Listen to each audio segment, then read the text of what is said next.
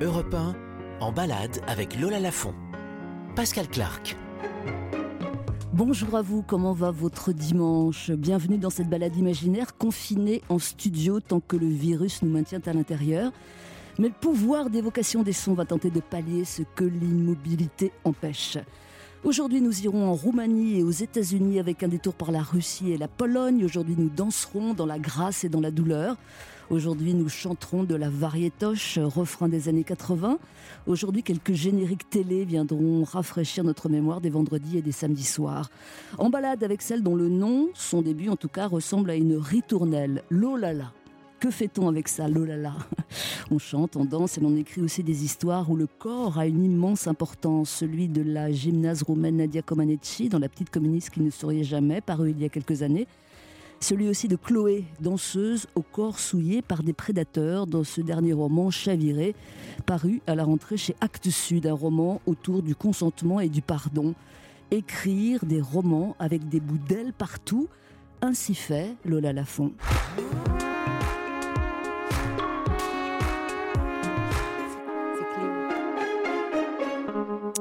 Lafont. Bonjour. Vous disiez Je dis c'est Cléo. Oui, c'est Cléo. Qu'est-ce que j'ai dit Ah oui, c'est Cléo. Normal, bah, bien sûr. vers euh, Chloé. Ouais, euh. ouais, ouais. Je, risque de le refaire, hein, mais c'est pas grave. Cléo, pas grave. Cléo de 5 à 7, évidemment. Euh, comment ça va? Ça va, ça va. C'est un grand ça va? Non, j'étais en train de réfléchir si ça allait. Je me dis oui, ça va en fait. Mmh oui. mais vous faites bien de, réfléchir à la question. Est-ce qu'on vous a déjà appelé Lolala? En fait, c'est c'est plutôt. J'ai pendant des années, j'ai eu la chanson de Patrick Bruel. Laquelle? Je crois que c'était J'attends Lola. Ah oui. Après, j'ai eu euh, Renaud, donc j'ai pas Lolala. Ah, j'ai eu au lycée beaucoup de Renaud et de Patrick Bruel. Moi, je suggère qu'on vous appelle Lolala parce que c'est joli. Oui, c'est bien. Hein. Euh, Chaviré est votre sixième roman. Est-ce que vous aviez imaginé un aussi bon accueil dans la jungle de la rentrée littéraire passée au, plus de 500 livres? Alors, clairement, pas du tout.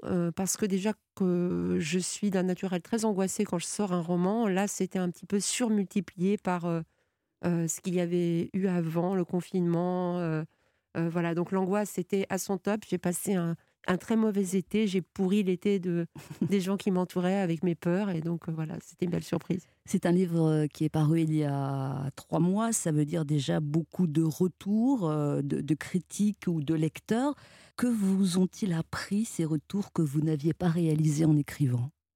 Plusieurs choses. D'abord, je crois que c'est le premier roman pour lequel je reçois tellement de messages d'hommes et de jeunes hommes. Bon, on sait que ce sont les femmes qui lisent des romans souvent.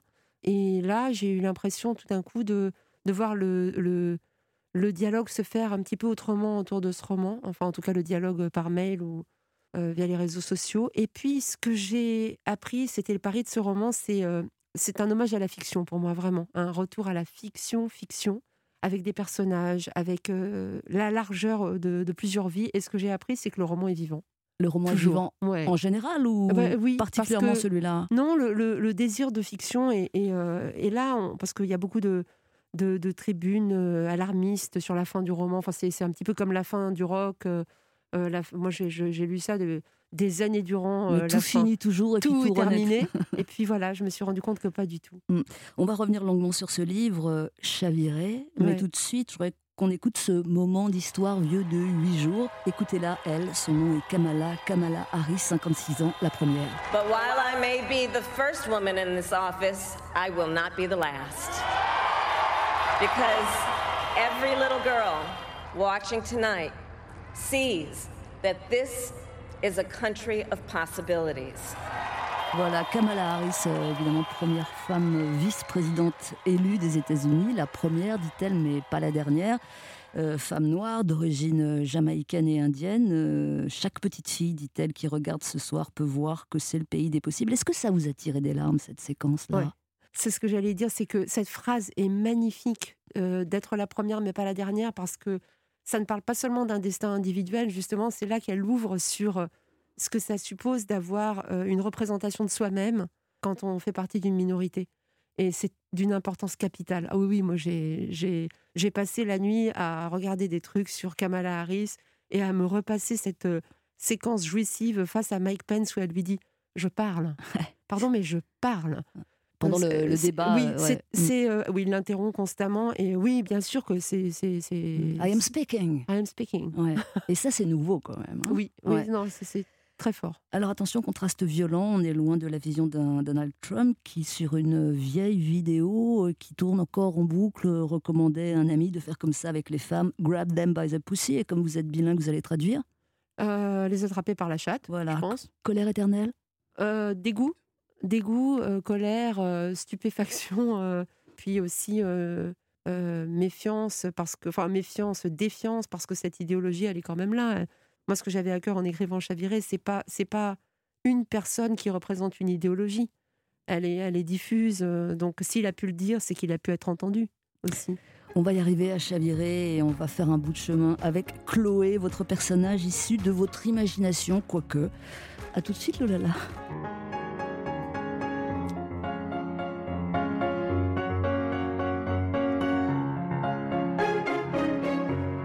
Il faut que vous imaginiez lieu, la banlieue parisienne, Fontenay, le Fontenay des grands ensembles, milieu, classe moyenne, fort d'escorte, pas de folie, année 1984, le samedi soir devant la télé.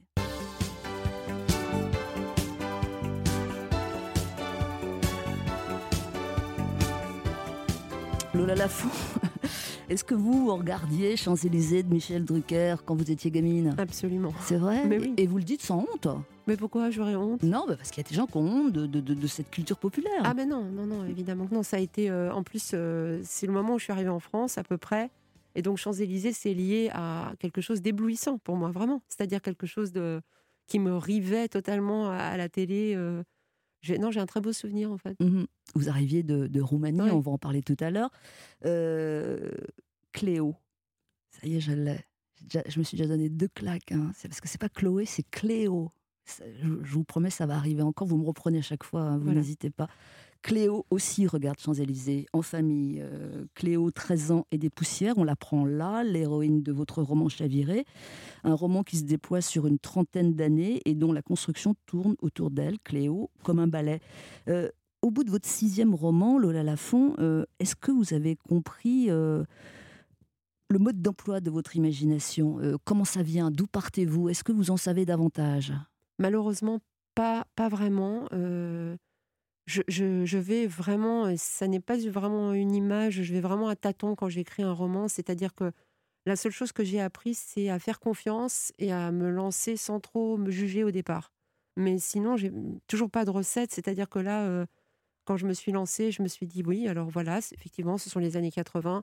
Il y a Cléo, il y a la danse, et pas n'importe quelle danse, parce que c'est le modern jazz, donc une danse populaire qu'on voyait à la télé. Et puis, il y a euh, ce qu'on ne peut pas se pardonner, en fait, sur euh, 35 ans. C'est ce que vous aviez au départ. Oui, ouais. Et, et je savais aussi qu'elle serait vue par d'autres, parce qu'elle est euh, comme privée de mots à l'âge de 13 ans et quelques mois. Il y a quelque chose, l'événement, en fait, euh, voilà, ce qui lui tombe dessus, euh, la prive de mots totalement. Et puis, finalement, pour être vue, pour être, euh, pour être aimé, il faut d'autres gens. Il faut des rencontres. Alors à partir de ça, c'est- à la fois énorme ce que vous venez de décrire, et pour écrire, c'est peu.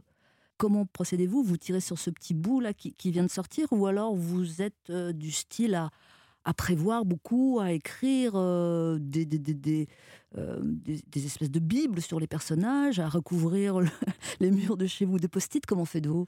Je suis plutôt euh, le genre à écrire des plans immenses euh, qui ont l'air formidables et je ne suis pas complètement. Mais j'ai énormément de plans, euh, j'ai énormément effectivement de bibles. Chaque personnage avait euh, un dossier sur l'ordinateur avec tout ce qu'il était. euh. Finalement, j'avais l'impression qu'il aurait pu avoir dix romans et vous avez, il y en a eu d'autres que j'ai coupés. Donc, donc j'ai j'ai beaucoup de plans qui me servent surtout à, À vous rassurer à me rassurer chaque matin. En fait, il y a vraiment quelque chose du matin, parce que moi, j'écris le matin, au réveil. Et euh, après, j'arrive à m'en écarter. Et là, ça se joue pendant l'écriture. Ce, Ah oui. qui, ce qui vient et ce qui reste. Ce qui vient et ce qui reste, après, je réécris beaucoup, donc il y a toujours la possibilité de refaire. Mais effectivement, il y a un moment donné, il faut. En fait, c'est- quelque chose où il faut s'élancer dans le vide en étant quand même euh, capable de retomber sur ses pieds. C'est-à-dire, c'est le côté euh, figure, de, figure acrobatique, mais euh, quand même avec une certitude. oui, vous faites le parallèle clairement. hein. Ouais, un petit peu. Ouais. Euh, Il y a cette gamine donc, qui se rêve danseuse euh, et qui, euh, pour le dire vite, tombe dans un piège sexuel, une pseudo-fondation qui euh, promet des bourses d'études à des jeunes filles elles-mêmes prometteuses. C'est un avenir qui semble s'éclairer, mais ça ne suffit pas. Cléo devient rabatteuse aussi pour d'autres gamines de son collège. Ça, vous l'avez su en avançant?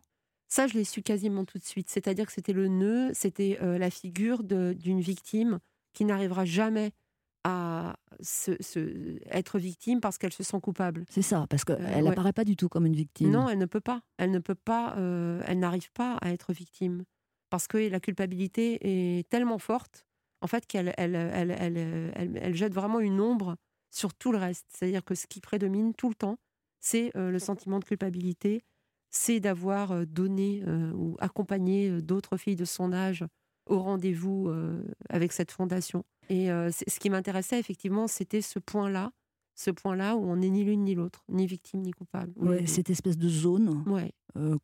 qu'on ne sait pas qualifier. Ouais. mais qui néanmoins existe. En lisant votre roman Lola Lafont Chaviré, j'ai repensé à une histoire vraie, hélas, qui a fait l'objet d'un documentaire sur Netflix l'affaire Jeffrey Epstein, euh, cet homme d'affaires américain euh, mort depuis en prison, grand consommateur de mineurs à échelle industrielle. Écoutez. The disgraced financier Jeffrey Epstein is dead. Did he kill himself? Was he killed? There was something happening here that was bigger than just Jeffrey Epstein. Voilà, elle est une des rabatteuses présumées qui ne rechignait pas elle-même à participer à ces orgies sexuelles. Elle s'appelle Ghislaine Maxwell, la fille du mania de la presse. Elle a été récemment interpellée. Est-ce que cette réalité-là euh, a nourri votre fiction? Alors, d'une certaine façon, je dirais non, parce que j'ai commencé, à, euh, je crois, six mois ou un an avant. Et parce que finalement, euh, pour ce qui est des violences sexuelles et des, voilà, du, consentement, j'ai travaillé déjà, mon premier roman était déjà un petit peu tourné autour de ça. Et d'une autre façon, évidemment, oui, parce que je ne vis pas sur une île déserte et que donc j'entends ce qui se passe. Et au moment où il y a eu l'affaire Epstein, j'étais en train d'écrire et j'ai vu, justement, puisqu'on parle de, cette affaire, l'interview d'une des victimes qui a 35 ans, peut-être aujourd'hui. Donc elle est face à une journaliste américaine, elle, explose en sanglots, et la journaliste lui dit Ah, vous pleurez à cause de ce que vous avez subi, ce qu'il vous a fait subir? Et elle dit Non, je pleure à cause de ce que j'ai fait subir à d'autres, à d'autres gamines qu'elle-même avait euh, précipitées dans le même truc. Et ça, c'est exactement le, le, mécanisme de, oui, évidemment. de votre héroïne. Mais c'est aussi un mécanisme classique pour d'autres affaires, pas seulement sexuelles. C'est-à-dire qu'à partir du moment où on participe à quelque chose, où on collabore même un tout petit peu à quelque chose, même s'il nous détruit, on peut plus parler. Euh, c'est aussi euh, le cas dans le monde du travail, enfin, je veux dire, ou, même dans, dans, des cercles familiaux, c'est-à-dire le fait de, de, d'être un petit peu partie prenante dans un dispositif de domination, de, voilà, de prédation, c'est le silence après.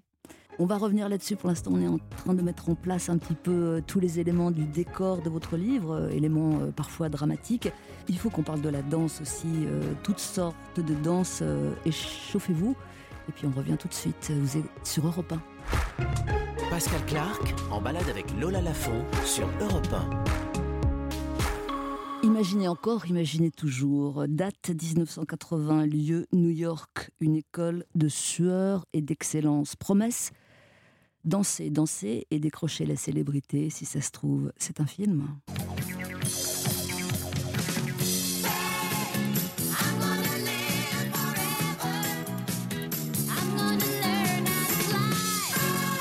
Fame d'Alan Parker, film musical à High School euh, of Performing Arts. Euh, souvenir personnel, euh, Lola Lafont, votre école de danse à New York. On vous prend là. Ouais. Image, souvenir. Souvenir, j'ai débarqué en janvier à New York. J'étais jeune fille au père. Et j'étais très optimiste parce que je pensais, euh, j'étais un peu, je sais pas, j'étais convaincue de rentrer dans cette école alors qu'il y avait une audition. Et euh, je suis arrivée, j'ai passé l'audition, j'ai effectivement été prise. Mais euh, là, je sais pas comment j'ai appris qu'ils ne prenaient pas de non-américains. Et donc j'ai dû, à l'époque il n'y avait pas Internet vraiment, et donc j'ai. Vous ne saviez pas Non, je savais pas. Donc j'ai menti. Mmh et j'ai tout fait en anglais et j'étais bilingue. Et ils m'ont dit Vous avez quand même un petit accent, vous venez d'où? J'ai improvisé, j'ai dit du Canada.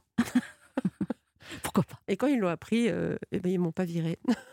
Ah ouais, ils Oui. l'ont su quand même. Oui, ils l'ont su, ils l'ont su parce que j'ai dû donner mon passeport en fait. D'accord. Et Oui. il s'est passé quoi dans cette école? Alors, faut préciser que vous dansez depuis toute petite Ouais, fille. j'ai- j'étais, j'étais vraiment, euh, voilà, je faisais de la danse Mais classique talent pointe ou? Euh, classique, euh, oui, tout à fait classique. Et je commençais à un petit peu euh, à découvrir le moderne, le moderne jazz. Et puis je suis allée là-bas pour euh, euh, apprendre euh, le chant, euh, euh, la comédie musicale. J'avais vraiment, vraiment envie de passer euh, des mois là-bas. Et voilà, et ça a été une école incroyable, pas seulement pour ce que j'ai appris là-bas, mais aussi parce que j'ai appris à, qui me sert aujourd'hui, c'est-à-dire euh, c'est très américain, mais j'ai appris à ne pas juger, à ne pas me juger pendant que je travaille. Il y avait un prof extraordinaire qui disait laissez le jugement pour après. Donc ça m'a donné une confiance, euh, ce dont je parlais pour les débuts de l'écriture, qui est vraiment précieuse. C'est-à-dire qu'en France, on se, on se juge dans les cours de danse terriblement. Euh, aux États-Unis aussi, mais c'est après. Ouais. Pourtant, la concurrence existe. La, pas- hein? concurrence existe, mais ça m'avait beaucoup frappé que les danseurs se- s'applaudissaient pendant le cours entre différents groupes. Euh, Qu'en avez-vous conservé? Une résistance à la douleur, un port de tête? De la danse en général, oui, c'est sûr qu'il y a une résidence, une résidence, bah non, pas du tout, pas de résidence, Euh, une résistance à l'effort, euh, à la douleur, quelque chose de aussi de savoir que chaque jour il faut recommencer la même chose. Et l'écriture, ça a un vrai rapport avec la danse. En somme. Mhm. Et puis tiens donc, euh, Cléo aussi est danseuse, hein, votre personnage. Cléo à la MJC de, de Fontenay, c'est là où la repère cette femme chic, Cathy, qui lui promet la lune. Et puis après, elle est danseuse euh, le samedi chez Michel Drucker, euh, derrière les vedettes. Euh, c'est la rousse qu'on voit à la télé. Et, et aussi dans un cabaret, ça donne d'entrée de très jolies pages. Je vais vous demander une petite lecture. Lola Lafont, on commence là, vous voyez, je montre en direct. Et on arrive là. Voilà, je vous passe votre propre livre et on vous écoute. Cléo arrivait avant les autres. Elle aimait ce temps-là où personne ne s'affairait encore autour d'elle. Ce silence plat, à peine troublé des voix de techniciens qui vérifiaient la bonne marche des éclairages sur scène. Elle ôtait ses vêtements de ville, enfilait un pantalon de survêtement, puis, torse nu, assise face au miroir, entamait ce processus qui la verrait disparaître. Une demi-heure pour s'effacer. Elle versait le fond de teint porcelaine 01 au creux de sa paume, en imprégnait l'éponge en latex, le beige annulait le rose de ses lèvres, le mauve tremblant des paupières, les taches de rousseur sur le haut de ses joues, les vénules des poignets, la cicatrice de son opération de l'appendicite, la tache de naissance sur sa cuisse, un grain de beauté sur le sein gauche. Il fallait demander de l'aide à une autre danseuse pour le dos, les fesses. C'est ça, hein, tous ces efforts pour s'effacer, c'est peut-être un bon résumé en fait euh, de la danse dans le sens où c'est tellement, tellement d'efforts et puis, et puis sourire. Oui, c'est quelque chose que j'ai appris en rencontrant des danseuses de revue pour écrire Chaviré. Dans certaines grandes revues parisiennes, le sourire est contractuel. Et ça m'a semblé bien plus qu'un détail. Le sourire contractuel, les fossiles fournis par la maison pour être absolument toujours les mêmes. Effectivement, c'est important parce que c'est une danse, le moderne jazz à l'époque, et puis aujourd'hui, les revues, c'est pareil, qui va vraiment à l'opposé de- de- d'une quelconque célébrité, d'une quelconque recherche de célébrité. On va s'effacer, on va faire partie de la ligne, on va être euh, exactement euh, pareil, euh, tout à fait similaire à la danseuse à gauche, à droite. Et donc, c'est intéressant parce que ça va contre tout ce qu'on nous dit d'être repéré, d'être célèbre pour soi-même. Non, là, c'est un tout. Qu'est-ce qui peut bien compenser aussi la douleur permanente qu'impose la terrible discipline de la danse, Lola Lafont qu'est-ce qui compense? L'adrénaline, je pense vraiment. euh, L'adrénaline, un sentiment de puissance, de, de, de magie. Enfin, le moment où on a l'impression qu'on peut faire des choses euh, formidables. Il y a quelque chose effectivement de, de vraiment planant. C'est-à-dire qu'on peut avoir l'impression de, de combattre la pesanteur. Il y a une puissance Il y a une puissance, oui. Ouais. Et qui est donc très douloureuse à perdre. Comme tous les sportifs, je pense, de compétition. Mais au moment où on décline, au moment où on arrête, on doit accepter de perdre ce rapport-là au corps. Et peut-être que l'autre réponse tient dans le titre du premier morceau que nous écoutons dans cette balade imaginaire. Ah bah il y en a qui ont déjà reconnu l'intro. Hein. Cindy Lauper, Girls Just Want to Have Fun. Vous dansez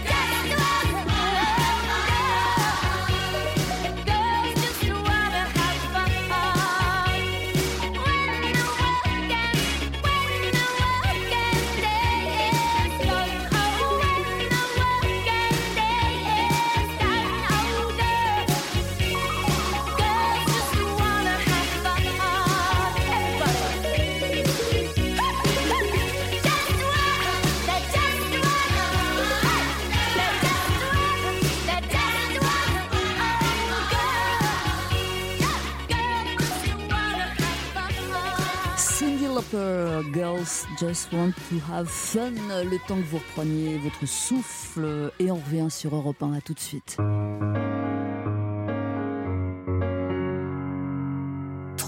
En soi les sentiments plus ou moins enfuis, c'est peut-être ça l'écriture de la Lafont. Euh, si vous adhérez à ce semblant de définition, alors je vois de la colère et même de la rage en vous. Et ça depuis le début. Je sais qu'elle existait au début. Est-ce qu'elle est toujours là, cette, cette colère? Est-ce qu'elle est toujours là, cette rage?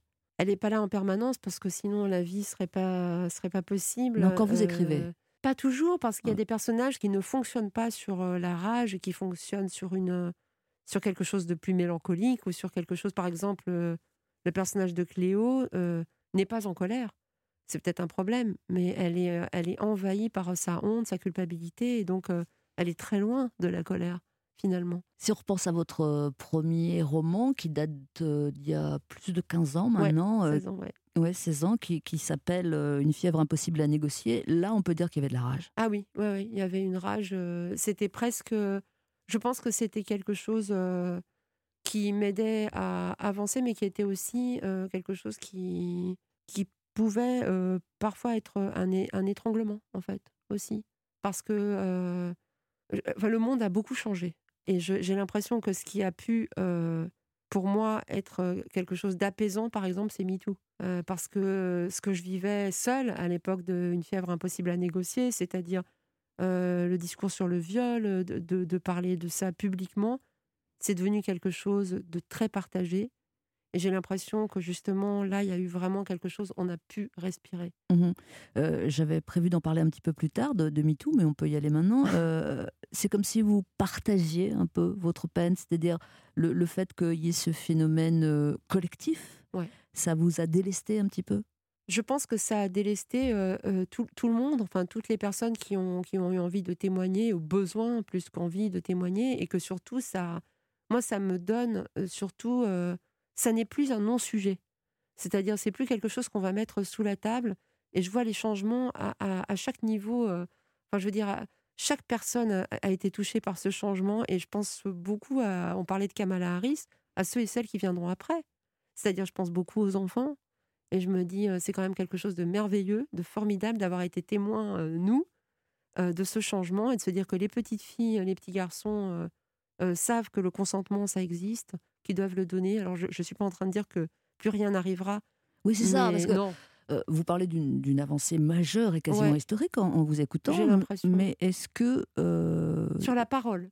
sur la parole- Malheureusement, ça, ça va pas, ça va pas suffire. euh, La justice, c'est autre chose, etc. Mais le fait que la parole devienne légitime, que le sujet existe et qu'on puisse vous écouter, pour moi, ça me paraît Mhm. déjà euh, très très fort. On, on parlait de, de la rage. euh, moi, ce que je trouve révoltant euh, dans ce qui arrive à, à votre personnage Cléo et à, et à toutes les autres, euh, c'est que les prédateurs s'en prennent à, des jeunes filles dont le milieu social ne permet pas de, de- de grandes envolées, de se projeter.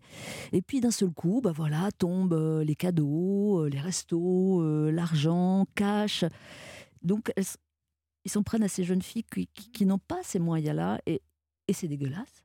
C'est vraiment dégueulasse. Je, oui, je. Ça a été assez étrange d'écrire ça en fait, ce roman. C'est-à-dire qu'il y avait à la fois une une évidence que je me, je pense que j'aurais dû l'écrire. euh, Non, c'est pas que j'aurais dû l'écrire depuis longtemps, mais en tout cas, ça fait euh, au moins 20 ans que il était là. Il était prêt à être écrit. Et effectivement, il y avait des moments où j'écrivais l'histoire de la Fondation Galatée et la façon dont les jeunes filles vont tomber dans ce piège et où j'avais besoin de prendre l'air. Vous-même, ça, moi, ça- ouais, ouais. moi, ça, me- ça me faisait, euh, ça me, ça me, ça me rendait un peu dingue. Euh, effectivement, quand la, la prédation, c'est quelque chose qui s'exerce, euh, euh, le milieu social, ça a une grande importance, même si ça arrive partout. Mais comme vous dites, quand on n'a pas, quand on vient d'un milieu où on sait qu'on ne va pas pouvoir euh, obtenir euh, soit des choses matérielles, soit accéder à certains postes ou, ou à certains rêves, enfin, Uniquement parce qu'on n'est on n'est pas né Oui. dans le bon milieu. Alors, euh, forcément, c'est très compliqué de se retrouver face à quelqu'un dont la mise en scène, euh, parce que la prédation, c'est une mise en scène euh, aussi, hein, c'est quelque chose qui fonctionne, qui doit fonctionner sur beaucoup, beaucoup de gens. Oui, Cléo, elle y n'est pas seule. oui, y compris avec les parents d'ailleurs. hein. Exactement, les parents, et c'est malheureusement assez banal. Tout euh, est étudié. euh, tout est étudié. euh, les, les parents sont rassurés, leur fille euh, est entre de bonnes mains. euh, la dame qui l'a repérée à la sortie du cours de danse, elle est très chic. Elle a un euh, style un petit peu bourgeois même. Elle est cultivée. La culture est du côté des prédateurs parce que c'est une arme incroyable, la culture, le langage, bien sûr. Alors la culture, euh, probablement qu'un milieu détermine aussi les, les goûts culturels. euh, c'est dit aussi dans votre roman. Alors par exemple, Cléo, elle aime qui? Eh bien, elle aime Jean-Jacques Goldman et notamment ce morceau qui s'appelle Veillez tard, qui est un beau morceau d'ailleurs. Il faut enlever l'orchestration qui est un peu datée, mais sinon c'est un beau morceau. Ces visages oubliés qui reviennent à la charge. Ces étreintes quand même on peut vivre sans foi. Ces raisons-là qui font que nos raisons sont vaines. Ces choses au fond de nous qui nous font veiller tard. Jean-Jacques Goldman, Veillez tard. hein. si vous avez l'occasion, écoutez cette chanson. C'est vrai, elle est belle cette Elle est très belle. Faut, ouais. faut enlever le saxo, mais bon. euh, Oui, mais, le saxo, c'est les années 80. C'est- comme ça. Années 80, saxo. Donc Goldman, elle aime Mylène Farmer aussi. Ouais. Et, et vous, on sent bien que vous, la, enfin, vous ne la jugez jamais d'ailleurs, mais notamment pas là non plus. Euh, mais, mais ça crée euh, quelque chose, ces, ces- ces goûts-là. Mais bien sûr, euh, moi, je, moi je crois que j'ai été Cléo euh, adolescente, c'est-à-dire que j'étais, euh, je débarquais d'un endroit où il n'y avait pas ces références-là, et donc euh, je, je vois tout à fait ce que ça fait de ne pas avoir les bons goûts musicaux et pas les bons vêtements, et, etc. Par rapport à la majorité, vous oui, voulez oui, dire oui, Ouais. dans- au collège, au lycée. Et d'une certaine façon, euh, c'est toujours quelque chose qui me titille dans tous les endroits où, où je vais, où je sens une uniformisation des goûts et le bon truc. J'ai toujours tendance à, à prendre le contre-pied, à affirmer euh, euh, quelque chose d'un peu différent. Je sais pas, c'est un peu idiot, mais pour le coup, moi, j'aime vraiment la variété. Et, et, euh, Qui, par exemple? Donnez-nous un exemple. ah mais j'aime vraiment beaucoup euh, Mylène Farmer et Jean-Jacques Goldman. Ah ouais. Voilà, oui. euh, je- aujourd'hui, euh, j'aime beaucoup Rihanna et j'aime beaucoup, je sais pas, plein. J'aime beaucoup pff, Sia. Je- vraiment, j'aime, les trucs que beaucoup de gens aiment, sans doute. Ce qui m'a beaucoup frappé, souvent quand j'étais dans cette position-là, et c'est ce qui arrive à Cléo, c'est que ce, ce qu'on méprise en général, Non, je plaisante. j'ai eu peur pendant un moment. Je me Ah, je me suis trompée. C'est qu'on on ne méprise pas. euh, En réalité, quand on prend un petit peu Mylène Farmer du, du bout des lèvres, comme ça, quand on parle de son public, ce qu'on méprise, c'est les gens qui aiment ça, comme pour les revues. C'est-à-dire que quand, quand on parle des spectateurs de revues, du Lido, du Moulin Rouge, tout ça, c'est un mépris social. Et ça, vraiment, c'est quelque chose qui est très, très, très ancré euh, en France. Cette sorte de culture à deux étages, à trois étages, où il y a les bons spectateurs et les mauvais, euh, ceux qui savent et ceux qui ne savent pas, le bon théâtre et le pas bon, les bons films. Vous trouvez que c'est français alors? Ouais. Je ne sais pas si c'est français, mais en tout cas, oui, c'est très parisien. c'est- Et c'est- quelque chose, et et pour les romans, c'est pareil. hein. Et euh, ce sont des codes sociaux. Et quand on ne les a pas, on signale d'où on vient. Et, en ça, c'est c'est vraiment euh, problématique. On va écouter dans quelques instants votre choix musical et je dois dire qu'il est assez somptueux. Je vous préviens, ce sera après ça. Pascal Clark en balade avec Lola Lafont sur Europe 1. La balade imaginaire est aussi musicale. C'est très important la musique dans la vie. hein. Ah oui. Là là, on ne va pas dire le contraire. Et quand on vous a demandé de choisir un titre, disons un album, vous avez répondu Jeff Buckley. L'album Grace, Ouais. son album en Son fait. album. Ouais. Pourquoi? Euh, son album a été vraiment un- un- une déflagration, moi, dans ma vie. C'est-à-dire que je l'ai entendu euh, à la radio. J'ai acheté l'album, parce qu'à l'époque, euh, on achetait des albums. Et j'ai- vraiment eu un coup de foudre. sa voix, sa voix faisait un petit peu message. Enfin, en tout cas, c'est ce que j'imaginais à l'époque. La musique est, est magnifique, tout est magnifique.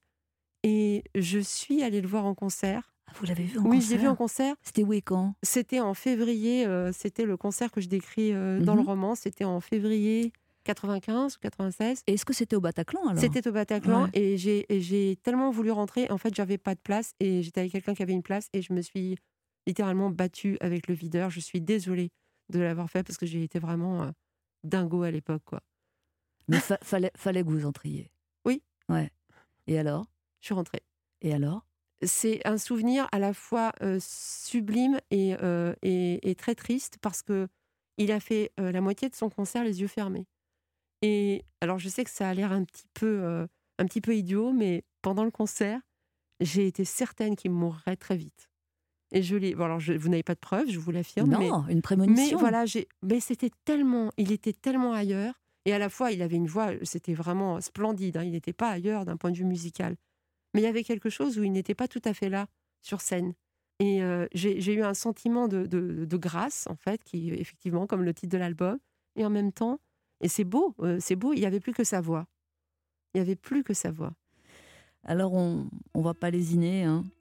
Sur cet album de Jeff Buckley figure euh, cette reprise somptueuse de Leonard Cohen, qui s'appelle Alléluia, évidemment. On lésine pas, on l'écoute et encore en entier, évidemment. Alléluia sur Europe 1.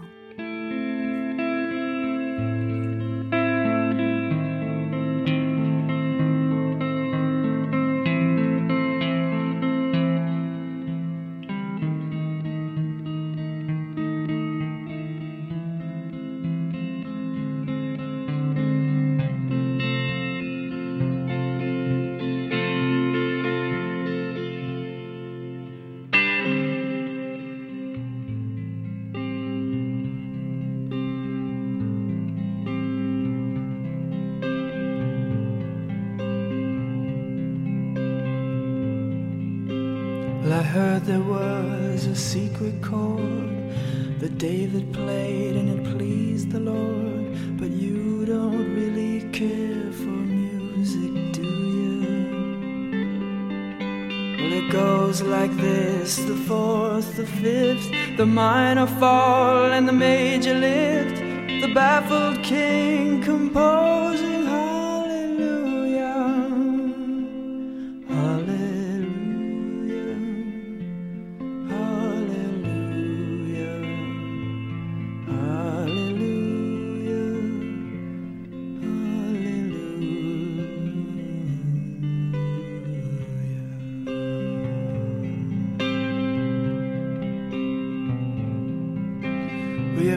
was strong, but you needed proof.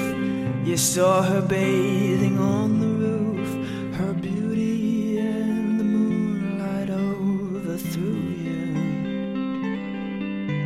And she tied you to her kitchen chair, and she broke your throne, and she cut your hair, and from your lips she drew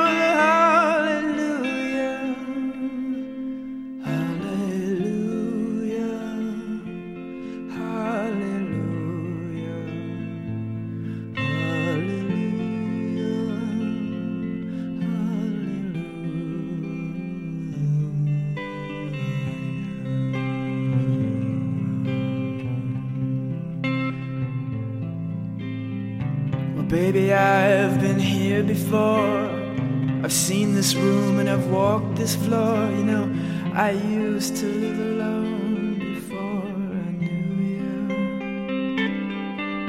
And I've seen your flag on the marble arch. And love is not a victory march, it's a cold and it's a broken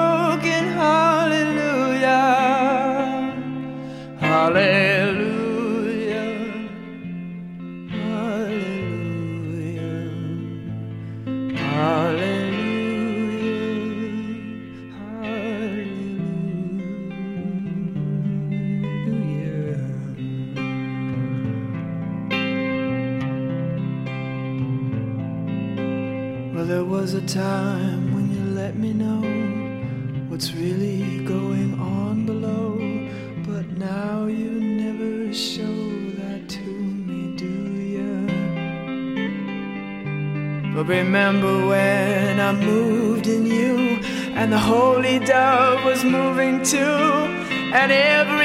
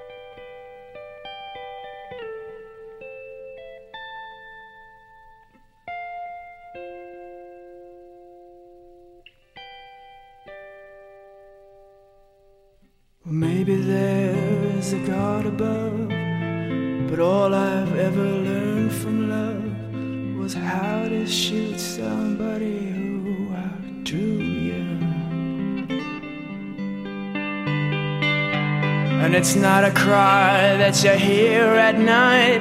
It's not somebody who's seen the light. It's a cold and it's a broken hallelujah.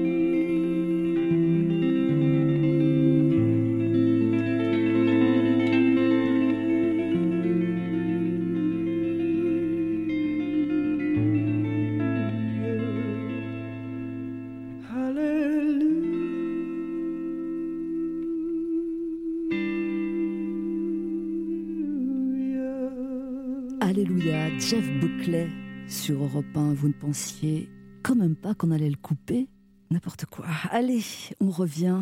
Remettez-vous de cette splendeur. À tout de suite sur Europe 1. Pascal Clark en balade avec Lola Lafont sur Europe 1. Des décennies à se taire parce qu'elle ne parvient pas à pardonner, surtout pas à elle-même, parce que sa honte est double. Je cite la honte de s'être laissé faire et la honte de ne pas avoir su se détendre pour se laisser faire. Il faut en rajouter une troisième de honte, celle d'avoir envoyé d'autres filles dans ces filets-là. Alors Cléo se tait pendant des années, elle se tait. Le font le silence comme la seule voie possible. C'est un livre qui porte sur le silence parce que il est là aussi le piège. Tout, tout, tout ce piège-là renvoie vers le silence. Oui, tout, tout ce piège est construit, s'entrelace euh, et, ne peut fonctionner que parce que les jeunes filles euh, se taisent.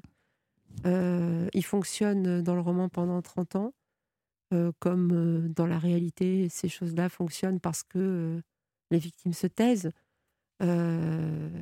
On a vu les, affaires de pédophilie dans l'Église sur des années et des années, des silences d'enfants. Vous parliez de, rage. Alors ça, c'est un sujet sur lequel la rage monte au maximum en une seconde. Il suffit que je l'évoque pour que, effectivement, le, le fait de, de, de- de- de- d'organiser des prédations autour de, d'enfants et d'adolescents, c'est quelque chose, pour moi, qui est très difficile. C'est difficile d'en parler même, d'ailleurs. hein. Mm. Mais euh, le silence, euh, il, est, il est finalement... euh, Cléo, elle se construit tout, tout au... Enfin, le plan est fait de telle sorte qu'il il ressemble pour moi à quelque chose qui, euh, qui s'éclaire peu à peu. Elle est sur une scène super éclairée, mais très très maquillée. Et finalement, peu à peu, toutes les zones d'ombre euh, sont éclairées par ceux qui l'ont croisée, par euh, son habilleuse, par, par les gens qu'il aime aussi. Et ce sont eux qui font la lumière et qui défont un petit peu le silence. Euh, sur, sur ce silence, on entend ça depuis euh, MeToo qu'on évoquait tout à l'heure. On entend ça et, et d'une certaine manière, on a raison. Il faut absolument que les femmes parlent. Mais est-ce que c'est si simple? Ça n'est pas si simple et, euh, et je crois qu'on a aussi euh, la liberté quand on a été victime euh, d'une violence sexuelle. On a aussi la liberté de ne pas tout dire si on n'a pas envie de tout dire. Parce que les mots, c'est une charge terrible. C'est-à-dire que on a le droit de ne pas décrire ce qu'on a vécu. Parce que ça, je, je le, je le crois vraiment d'une manière très intime, parce que c'est ce que j'ai fait. Euh, je crois qu'à un moment donné, on a le droit de dire bah, ça, je ne le dirai jamais, parce que je n'ai pas envie que ça, ça se répande. Je n'ai pas envie. vous vous êtes tu. Ouais, ouais, ça c'était pas la meilleure idée. Mais Bah, Euh, pas la meilleure idée, on fait ce qu'on peut, j'imagine. voilà, mais, je, euh, je pense qu'on fait ce qu'on peut. ouais. Mais là où c'est très très pervers, c'est que vous êtes tu quand ça vous est arrivé. Vous avez raconté ça dans votre premier roman. Ouais. Euh, et probablement, enfin possiblement, vous vous en êtes voulu de vous être tu aussi. C'est là où le piège est terrible. Oui, c'est terrible. C'est-à-dire que c'est vraiment une couche qui se rajoute euh, sur une autre couche. Euh, effectivement, je pense que la honte ou le, sentiment de culpabilité, euh, de se taire, de, de ne pas, de ne pas être formidable, de ne pas être une héroïne, de ne pas être parfaitement courageuse, vient à ce moment-là faire qu'on se tait encore plus. Mm. Donc, euh, c'est pour ça que je, je- je comprends tellement qu'on se taise et que je le, je, je- c'est très difficile de dire à quelqu'un pourquoi tu n'as pas parlé? C'est pas possible. Euh, dans Chaviré, si, si on devait aller au-delà du roman, hein, euh, euh, Cléo, on la suit, donc on l'a dit, de 13 ans et quelques à, à l'âge de 48 ans, je crois. oui. On la retrouve mariée, elle est, elle est, elle est mère d'une fille. Si on devait aller au-delà du, du roman, faire une espèce de bonus, est-ce qu'elle s'en sort, croyez-vous? Oui, oui, je- j'en suis même persuadée. C'est-à-dire, elle s'en sort. euh, et finalement, ceux, euh, ceux et celles qui portent le roman, ce sont des adolescents. C'est-à-dire que ça soit le neveu du personnage de Betty ou que ça soit la fille de Cléo, c'est peut-être mon optimisme Mm. qui, qui Alors Betty, relié, on, voilà. l'a pas encore dit, Non, mais c'est Euh, C'est une des petites filles un peu plus jeune que Cléo qui va tomber dans la fondation, dans le piège de la fondation aussi, euh, et qui est l'obsession de Cléo. Elle est persuadée que c'est de sa faute, mais pour moi, effectivement, il y a une génération qui arrive et qui et qui ouvre les vannes. Enfin, je veux dire, oui, il y a quelque chose euh, pour ça. Peut-être que oui, c'est. Je pense que Cléo s'en sort. Mm. Et, et, et par la parole d'ailleurs, Ouais, et sans vouloir divulgacher. oui, non, non, parce que de toute façon, euh, euh, voilà, il est, il est tellement bien construit, ce livre est tellement bien écrit qu'il faut le lire, quoi qu'on puisse en dire. Est-ce que le fait que Chloé, Cléo Cléo, troisième, euh, le, le fait que Cléo finisse effectivement par, par parler, ça prend du temps, etc. Est-ce que vous vous réparez vous-même euh, Je ne sais pas si la question. euh, Je sais pas. Je, je pense que, que. Alors, pour le coup, euh, l'écriture euh, de romans, ça s'adresse aux autres. Pour moi, c'est vraiment un dialogue avec les lecteurs et les lectrices. Et, et après, ce qui se passe pour moi, j'en sais rien, on verra. C'est trop tôt, faut que ça infuse. Je, je suis très heureuse qui- que ce roman ait, ait reçu cet accueil. On en parlait au début euh, de l'émission. Je suis très heureuse qu'il ait été apprécié euh, d'une façon littéraire. Je suis aussi euh, très heureuse que ces personnages-là aient une existence, en fait. Et je, je crois que l'écriture reconstitue, de toute façon, qu'on écrive des romans ou des poèmes ou n'importe quoi. Et que la lecture aussi, d'une Mhm. certaine façon. Il y a des petites Cléo qui vous ont écrit? Ouais. Ouais. Et des, et des parents. Et des parents qui, qui en ont fait un, un sujet de débat, euh, ce que je trouve euh, super, en fait. Et ouais, ouais. Et ça, ça fait chaud au cœur. Même, Ouais, c'est c'est énorme. même, même si euh, peut-être c'est une responsabilité aussi. Mais c'est c'est une très belle responsabilité quand ça passe par la fiction, parce que je, je suis persuadée que la fiction est l'endroit où on peut mélanger l'actualité, la réalité, je ne sais pas trop ce que ça veut dire, mais quand même, euh, le politique, l'intime, euh, l'imaginaire. Et donc, en fait, c'est un espace. Et voilà, on a besoin de- d'espace. Et c'est un espace où on fait absolument ce qu'on veut. Absolument. Et il n'y en a pas tant que ça. Exactement. On va voyager dans la seconde partie de l'émission Lola Lafont. Nous serons en Roumanie, où vous avez vécu. Nous serons aussi en Russie et en Pologne, d'où vous descendez. Euh, on se retrouve après les titres du journal. Europe 1, en balade avec Lola Lafont. Pascal Clark. Bonjour, ou si ça se trouve, rebonjour, si vous avez manqué le début de cette balade imaginaire en compagnie de la romancière et chanteuse, je ne l'ai pas encore dit, euh, Lola Lafont. N'hésitez pas à rattraper en replay sur europe1.fr. Lola Lafont, écrivain, peut-être dites-vous écrivaine? Je dis les deux, en fait. Ouais, je me rends compte. Pas de pas d'obsession. Non, non. Euh, 46 ans, je l'ai dit, Ouais. né dans le nord de la France. Ouais. C'était où? À Dunkerque. Je me Ah. suis restée un mois, je crois. Ah oui, non, c'est pas Donc, énorme. Je suis désolée, je ne connais pas la ville. Euh, comment et quand vous retrouvez-vous en Roumanie?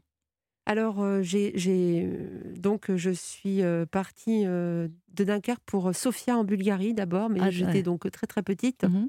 Et à l'âge de 4 ans, je suis arrivée à Bucarest en Roumanie parce que mes parents y enseignaient la littérature française. Tous les deux? Tous les deux, à l'université de Bucarest. Mhm. Ouais. Et je crois même que votre euh, père avait une, une spécialité. euh, Oui, il était 18e Voilà. Ouais, on dirait une maladie, mais non. En tout cas, ça fait de la lumière. Mais Hein oui, ça en fait beaucoup. Euh, Diderot, Spécialiste de Diderot, ouais, Voltaire. tout à fait. ouais. Ouais. Euh, alors évidemment, peut-être que c'est un raccourci, c'est vous qui allez nous le dire, mais quand on pense à la Roumanie, on pense au Ceausescu. Oui, bah hein, oui, oui. on- Bah oui, non, mais c'est normal. hein, un- de cette épo- En tout cas, la Roumanie de cette époque, euh, oui, bien sûr. Qu'est-ce qui était euh, le plus frappant dans, dans, dans ce pays-là, donc euh, cette dictature, euh, à, hauteur, à hauteur de vous, d'enfant, vue d'enfant? Bah écoutez, c'était euh, Ceausescu faisait partie de mon décor, mais à vue d'enfant, c'est-à-dire que c'était le président du pays dans lequel j'étais, et surtout, euh, euh, enfin, c'est-à-dire que je lui prêtais pas vraiment une grande attention. Euh, c'était une silhouette à la fois crainte, mais on s'en moquait beaucoup dans le privé. Euh, ce qui est peut-être le lot de tous les dictateurs, en fait. Il y a une sorte d'exutoire comme ça à se moquer. Voilà, il y avait les portraits géants, effectivement, mais moi, il n'avait- pas une, une grande présence. Ce qui avait plus de présence que lui, c'était la Securitate, c'est-à-dire ce système de police politique qui, est, qui surveillait tout et tout le monde, chacun se surveillait. Ça, ça avait une réalité. Ouais, mais ça, ça vous l'avez su après ou vous l'avez ressenti enfant? Ah non, je l'ai ressenti, mais c'était pas, c'était pas quelque chose de grave ou qui m'inquiétait parce que c'était, euh, c'était là. C'était Depuis normal. toujours, en fait. c'était normal. Ouais, vous n'avez rien. Donc voilà, quand Ouais. je, c'est vrai que c'est toujours rigolo, mais quand je prenais le téléphone euh, chez moi, on entendait parce qu'ils n'étaient pas très bons, donc on entendait leur voix. Oui, oui, c'était grossier, quoi. Un petit peu. Ouais, ouais. Euh, et puis évidemment, les Ceausescu ont fini par tomber. C'était en décembre 89. On est allé puiser dans les archives d'Europe 1 pour euh, réécouter euh, un tout petit bout de, de, de, de cette, euh, ce- de cet événement. Euh, Sophie Larmoyer, Les carnets du monde. Écoutez.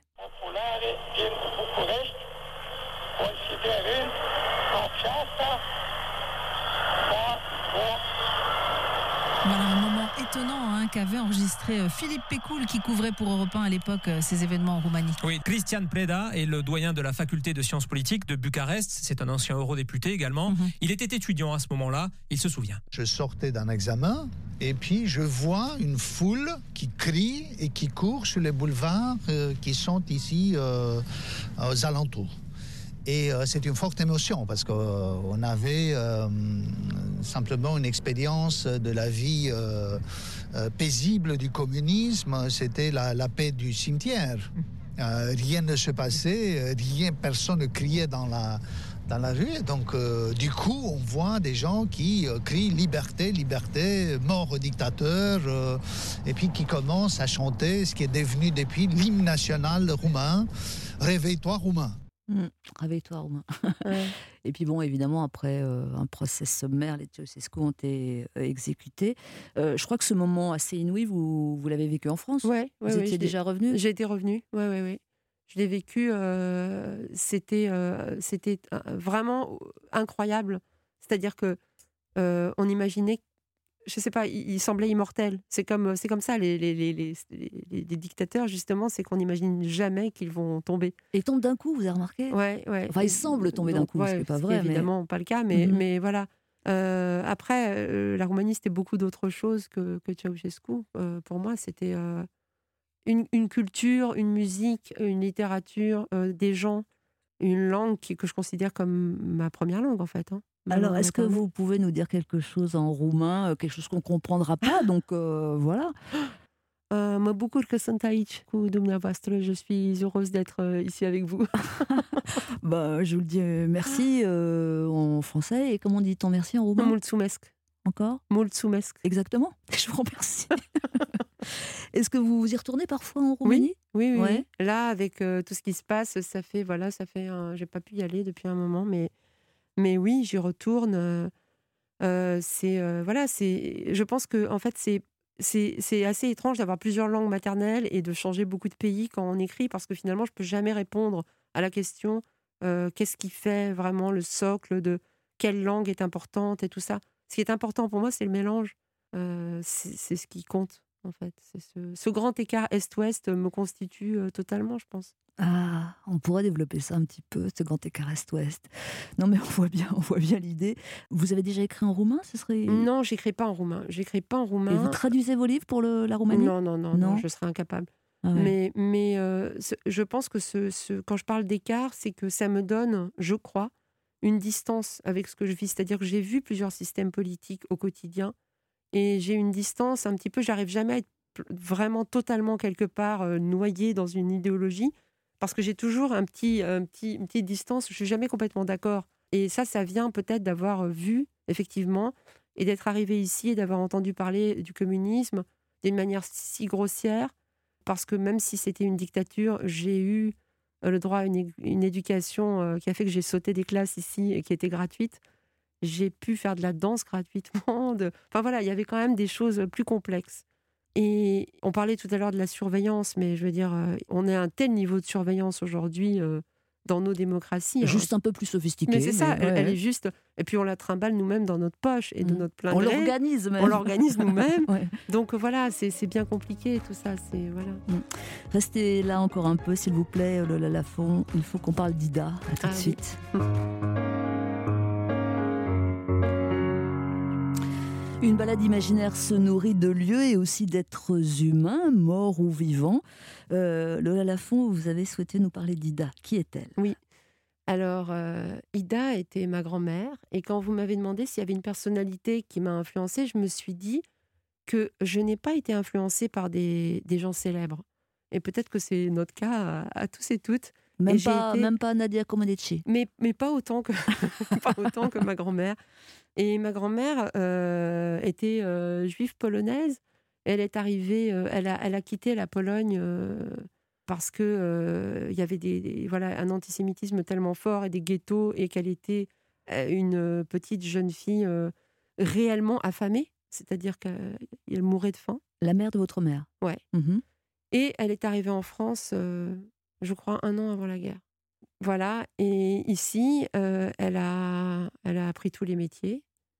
Elle a été euh, bonne. euh, elle a été, oui, femme de ménage. Elle a été manicure pour les dames très bourgeoises.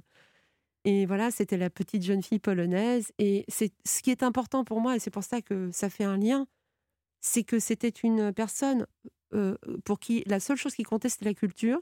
C'était son truc. Alors qu'elle avait quitté l'école très très Elle tôt. a quitté l'école à l'âge de 8 ans. Mhm. Et euh, donc, elle ne savait pas lire le français. Au début, elle ne savait pas l'écrire non plus. Elle a appris très tardivement. Mais elle rêvait de la France. Elle rêvait de la France parce que c'était euh, Victor Hugo. Bah, c'était, les droits de l'homme. Ouais. C'était cette image de la France. Victor Hugo, euh, les droits de l'homme. Et c'était tellement fort le mythe de la France qu'en arrivant ici, elle pensait arriver au pays de Victor Hugo. c'était comme ça. Et ma grand-mère, pour elle, la littérature, c'était vraiment la valeur suprême. Elle a appris à lire. Et son dieu était, euh, alors ça c'est bien plus tard, était Bernard Pivot. Ah bah là, faut qu'on écoute quand Eh même. oui. hein.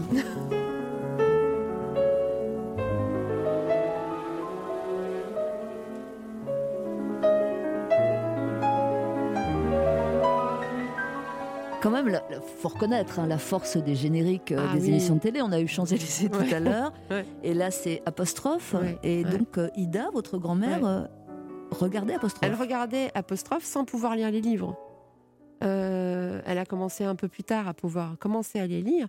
Et c'était un moment où on ne pouvait pas l'appeler. De toute façon, si vous lui passiez un coup de fil pendant apostrophe, elle vous raccrochait au nez, même à moi, qu'elle aimait beaucoup. Et, c'était. euh, je, pense à ça surtout dans un moment où, en France, la littérature n'est vraiment pas la valeur suprême et où beaucoup d'autres choses euh, semblent euh, essentielles, entre guillemets, et beaucoup plus importantes. Je crois qu'il y a eu un moment, en fait. Bon, c'était pas, c'était pas comme ma grand-mère en rêvait. la culture ne passait pas devant tout, mais quand même, elle n'avait pas complètement tort. Euh, Il y a eu à un moment donné en France une place faite à la culture. J'ai l'impression qui était, euh, qui était euh, quelque chose qui n'était pas forcément une, une- une monnaie Enfin, Ouais, alors on va, on va en parler carrément là. Vous faites allusion évidemment Ouais. à la situation dans laquelle nous sommes, c'est-à-dire que deuxième confinement et puis bah, y a- il y, a- des produits qui sont devenus plus essentiels que lors du premier. Il y a des choses ouvertes, Ouais. mais certainement pas euh, l'accès à la culture, ni les librairies, ni, euh, ni les ventes de disques, ni évidemment le spectacle vivant. C'est ça dont vous êtes en train de parler. Oui, euh, alors évidemment c'est très compliqué et personne n'a envie que les libraires soient contaminés, etc. Mais c'est quand même, mais c'est très intéressant hein, quand vous rentrez dans un grand magasin près de chez moi, par exemple, il y a une sorte de, de bande rouge euh, devant les, les soutiens-gorge et les culottes qui est masquée par des tonnes de chocolat mon chéri. Mais je vous assure en fait. Donc j'en ai conclu que il fallait euh, se présenter nu sans doute, en tout cas sans culotte Ouais, euh, et euh, décoré de chocolat doré. Il y, a, y a clairement une inversion des valeurs un petit peu tout le temps. Et il ne faut pas employer le mot essentiel comme ça si légèrement. Parce que j'ai, j'ai- oui, j'ai un petit peu peur d'un monde où on resterait chacun chez soi sur son canapé à regarder Netflix. Je pense que c'est important de sortir. C'est important de sortir, de se retrouver et d'aller dans une salle de cinéma, c'est pas pareil. C'est important d'aller emprunter un livre ou d'aller choisir un livre parce qu'on ne sait pas toujours ce qu'on veut quand on rentre dans une librairie. Donc c'est génial le click and collect, mais parfois on flâne et on fait une rencontre. Oui, bien sûr. Alors ça, c'est compromis par la situation. C'est ça qu'on va vous répondre. Sauf que d'autres choses sont possiblement achetables. Et Oui, donc, ouais, ouais. c'est peut-être un manque de, de, de- de lisibilité ou... Ah, ça, je sais pas. Je suis Ouais. malheureusement. je- je- si je savais ce qu'il ce qu'il faut faire euh, maintenant, je, je ne sais pas. Mhm. Mais, mais Euh, en tout cas, c'est une respiration qui est un tout petit peu. euh, ouais. Est-ce que euh, votre grand-mère Ida a eu le temps d'assister à la parution de vos livres ou... Non, non, malheureusement, non. Je, je pense que c'est toute une génération qui a. euh, elle était polonaise, euh, mon grand-père était russe, biélorusse. Ils ont rêvé de la France. Ils avaient une France totalement fantasmée, euh, qui évidemment, euh, l'histoire s'est chargée de, de les remettre dans la réalité, puisque les lois anti-juives, ils, en ont, ils les ont prises de plein fouet. La rafle du Veldiv. Bien sûr. Mais ils n'ont pas, ils n'ont pas été raflés au Mhm. Veldiv. Mais il y avait quelque chose de. Il y avait une dimension. Je pense que, en tout cas, du, du côté de ma grand-mère, elle n'avait pas, elle ne parlait pas de futur, de carrière. Elle, elle n'aurait pas été impressionnée par des idées de carrière, de futur, parce que ce qui comptait pour elle, les livres, c'était quelque chose qui était à part. C'était pas, c'était pas un business, c'était à part.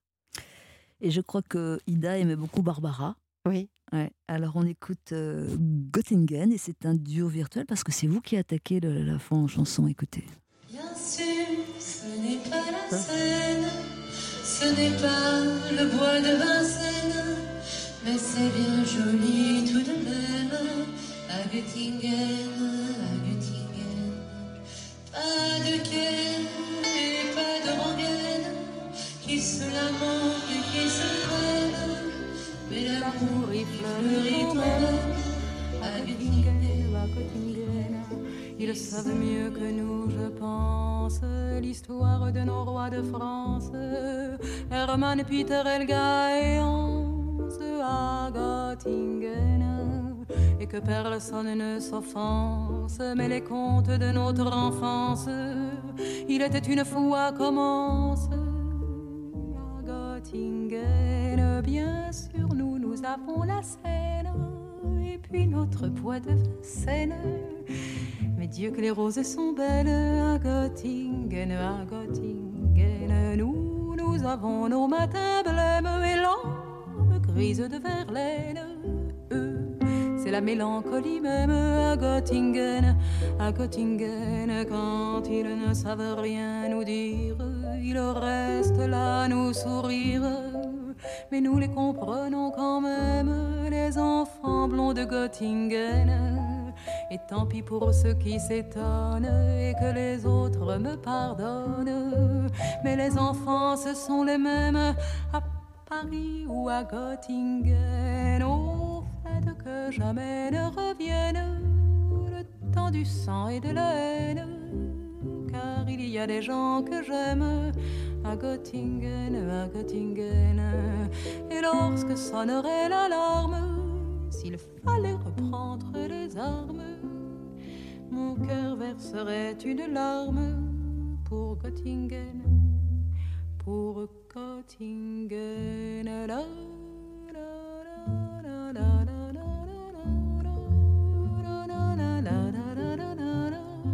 Barbara Göttingen avec euh, l'aimable participation de Lola Lafont. Vous chantez toujours avec votre groupe Leva? Non, non. Ah. On a, euh, en fait, j'ai fait euh, un album en 2011 qui date un peu et j'ai enchaîné les romans. Mais à chaque roman, avec un ou deux musiciens, dont un qui était dans les albums aussi, qui, faisait, qui faisait les arrangements, on fait des lectures musicales. Donc voilà, c'est la scène maintenant et c'est vrai que j'enregistre pas.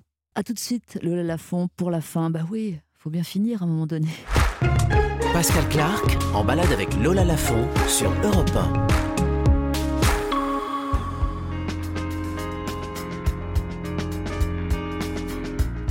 Et cette balade imaginaire s'achève dans un pur exercice d'imagination. C'est euh, Sébastien Tellier, la ritournelle, qui nous sert de tapis sonore. Et je vous pose des questions, là tout est possible, d'accord. Euh, Vous pouvez partir là sur le champ où vous voulez, il n'y a pas de limitation, où allez-vous? En Nouvelle-Zélande. Pourquoi? Je sais pas. Parce que je sais pas, je, je crois que j'ai besoin de partir très très loin. Et vraiment, je connais pas du tout. Et je crois qu'il y a des paysages sublimes et beaucoup de femmes au pouvoir. Donc, euh, Et même qui sont réélus. ouais, ça. Euh, le livre que vous auriez aimé avoir écrit? Oh là là. Elle est difficile, celle-là. Mrs. Dalloway? Mrs. Dalloway de Virginia Woolf? Allons-y tranquillement. Oui, bah oui. un duo avec un chanteur ou une chanteuse, tout est possible. Oh là là. Avec Deborah Harry? Pas mal. Mais je sais pas, je- je- tout d'un coup, je pense aussi à Dao. J'adore Dao. Euh, tout est possible. hein. Tout est Euh, possible, vous m'avez dit, tout est possible. Tout est possible. Euh, un don de la nature que vous aimeriez avoir. La patience. Une erreur que vous pouvez soudain réparer. Laquelle? Une, une erreur que j'ai faite? Ouais. Que j'aurais faite Mm. Euh, fou là là, je, je sais pas si je peux les dévoiler parce que. Vous n'êtes pas obligé. Voilà, donc. euh, Mais si vous bah, voulez, je veux on- dire, c'est, c'est, euh, j'en fais tout le temps, donc euh, c'est non-stop. Euh, vous vivez dans une saison éternelle. laquelle choisissez-vous sur les quatre? Alors j'adore l'hiver, euh, j'adore l'hiver, mais j'adore l'hiver euh, continental, c'est-à-dire euh, ciel bleu, froid et neige. Des hivers comme on n'en aura plus beaucoup, paraît-il. Ouais, hein? Exactement. vous êtes un homme pendant un mois. Que faites-vous de toute urgence? Ça c'est vraiment étrange. Un mois? Oui, je dis un mois. oui, qu'est-ce que je bon, fais si de toute urgence? Bah, Écoutez, puisque apparemment les hommes ont, ont- ont- ont, voilà, les, les coups des franges pour beaucoup de choses, donc euh, je fais voter une ou deux lois euh, justement euh, sur les violences, puisqu'on en a parlé. Qu'est-ce que je fais euh, Je répare des erreurs. Et lesquels Non. Vous refaites votre vie à une autre époque. C'est quand? C'est quand? Au XVIIIe siècle. Un rendez-vous galant avec qui? Tout est possible là encore, c'est open bar. Ah là, là, là, j'ose pas. Donc un nom est venu, mais j'ose pas. Mais sinon, euh, avec euh, euh, Maggie Gyllenhaal qui joue dans The Deuce, je, je, je l'adore. D'accord. J'aurais bien aimé savoir qui c'était avant, mais bon. Vous réparez, vous réparez une injustice dans le monde. Une seule aussi. Ah oui, c'est comme ça. Une injustice? Mm. Mais je sais pas, c'est pas possible parce que si j'en répare qu'une seule, ça va être, ça va être euh, une torture. C'est déjà ça, une injustice. Euh, je, je sais pas, il y en a trop. Vous me demandez de faire une hiérarchie, j'arrive pas. Donc euh, je. Ben, euh, Peut-être que ça a toujours à voir avec les, les enfants et les adolescents. donc je fais en sorte que je fais en sorte que qu'il n'y ait plus de rapport de pouvoir, ce qui est totalement impossible. Mais vous m'avez dit que tout est possible. Oui, Je fais en sorte que leurs paroles soient entendues. Euh, vous devenez une sportive euh, d'excellence. Mm. euh, dans quelle compétition? Dans quelle Natation, natation. La natation. Ouais, j'adore. Et vous battez des records évidemment. Ouais, oui, bien sûr. Vous êtes française ou internationale? Ah, je sais pas, je- si je bats des records, de, de- peu importe. euh, peu importe Alors quelle nage surtout Le papillon, tout le truc que je sais pas faire du tout. ah bah oui, ça, ça me semble vraiment impossible. Moi, j'en fais trois et je coule. Donc, euh, Vous changez de vie complètement, vous la recommencez. Quel métier exercez-vous? Hum, alors, je peux en avoir deux? Bon, je l'accorde, ça va. Alors, je, je- peut-être que je, j'ai un je travaille avec des chiens. Euh, vous savez, la thérapie par les animaux. Quelle drôle d'idée. Oui, je sais. Euh, et sinon, euh, peut-être avocate, mais ça doit être désespérant. Donc, peut-être que je vais rester avec les chiens. Je sens venir un roman là où il y